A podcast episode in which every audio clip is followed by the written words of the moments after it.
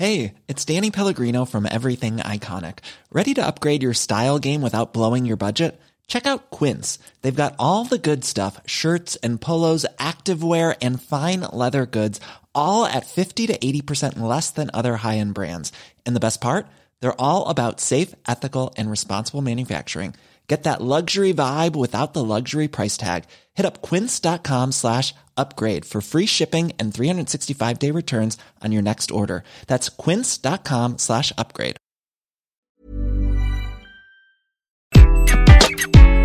Bonjour, aujourd'hui je vais vous expliquer comment être au top au travail, même si vous êtes sensible, voire hypersensible.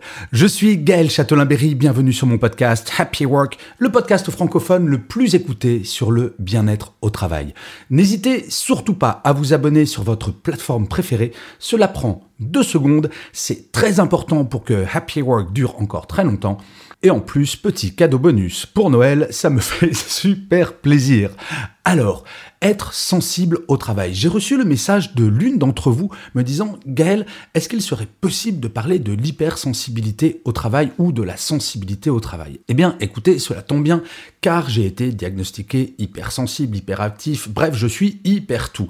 Et ma sensibilité en début de carrière était un véritable problème pour moi. Oui, tout pouvait m'affecter, les bonnes comme les mauvaises choses, les non-dits pouvaient m'affecter. C'est extrêmement compliqué de vivre sa sensibilité quand on est au travail. Et c'est pour cela que petit à petit, dans ma vie en entreprise, et surtout quand je suis devenu manager et dirigeant, il a bien fallu que j'essaye de vivre avec. Non, pleurer pendant une réunion parce qu'on dit qu'on n'est pas d'accord, ce n'est pas véritablement le top. Mais par contre, heureusement, cela peut se gérer. Et pour ce faire, je vous propose quatre petits points extrêmement simples. La première chose, c'est d'accepter sa sensibilité. Non, ce n'est pas une maladie honteuse. Je sais bien que pour les gens de ma génération, on nous a expliqué plus jeune bah, qu'un homme, ça ne pleure pas, qu'en entreprise, il faut être super dur, que se montrer sensible, c'était véritablement une faiblesse. Oui, c'était vrai, mais au XXe siècle. Aujourd'hui, il ne faut pas avoir un cœur de pierre pour travailler en entreprise. Bien au contraire, ce que l'on appelle les soft skills, les qualités humaines, c'est véritablement un atout. Donc la première chose, c'est de ne pas avoir honte d'être sensible et de ne pas lutter contre cette sensibilité. Et c'est bien le deuxième point. Ne pas lutter contre sa sensibilité, c'est essayer de comprendre comment cela peut devenir un atout. À partir du moment où vous comprenez les leviers qui vont faire que vous êtes sensible, vous allez petit à petit mieux comprendre vos émotions et par là même être en capacité de mieux comprendre les émotions des autres. Et je peux vous garantir qu'actuellement en entreprise, l'une des choses les plus importantes en termes de soft skills, c'est justement l'empathie. Les gens qui sont sensibles ont cette qualité absolument extraordinaire qui est l'empathie. Mais pour développer cette qualité, il faut d'abord accepter sa propre sensibilité, comprendre les mécaniques qui vont déclencher telle ou telle émotion pour pouvoir derrière non seulement les maîtriser, mais les utiliser pour mieux comprendre les autres. Et je peux vous assurer que c'est un véritable atout. Non, le salarié robotique, ce n'est plus le meilleur des salariés. Ce que l'on demande aujourd'hui en entreprise, ce sont justement des gens capables de percevoir les émotions, de les accompagner et d'en faire des atouts. Donc si vous êtes sensible ou hypersensible, dites-vous bien que vous êtes super La troisième chose, quand on est sensible ou hypersensible, c'est qu'il ne faut pas hésiter, solliciter du feedback. Parfois, quand on est trop sensible, on va avoir tendance à se faire des films, à imaginer que les autres pensent que l'on n'a pas fait assez bien, voire que l'on a fait mal. Donc n'hésitez pas si vous avez un doute, que vous avez une petite boule au ventre en vous disant oh, ça se trouve mon boss il pense que j'ai pas fait ça ou que je l'ai mal fait. N'hésitez pas à aller le voir de façon informelle en disant tiens, j'aimerais bien savoir ce que tu as pensé de ce travail ou de ce dossier.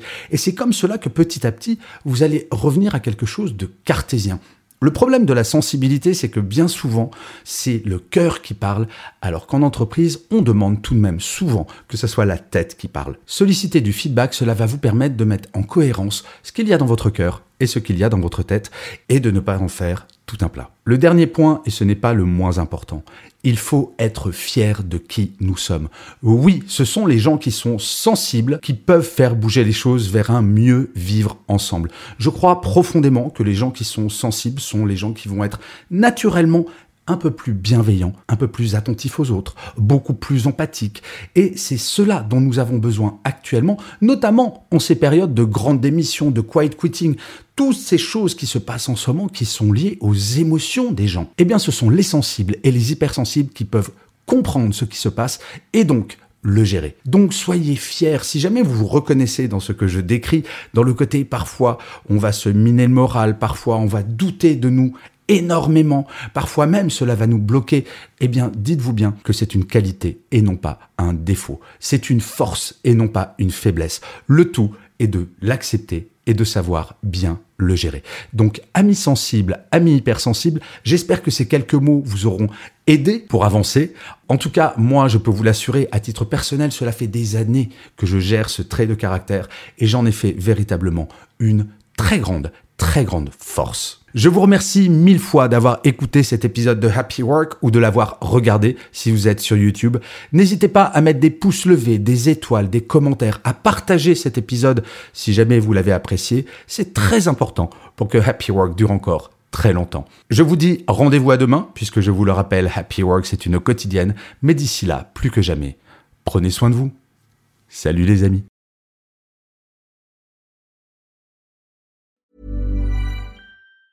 Mom deserves the best, and there's no better place to shop for Mother's Day than Whole Foods Market. They're your destination for unbeatable savings, from premium gifts to show-stopping flowers and irresistible desserts. Start by saving 33% with Prime on all body care and candles. Then get a 15-stem bunch of tulips for just $9.99 each with Prime. Round out Mom's menu with festive rosé, irresistible berry chantilly cake, and more special treats. Come celebrate Mother's Day at Whole Foods Market.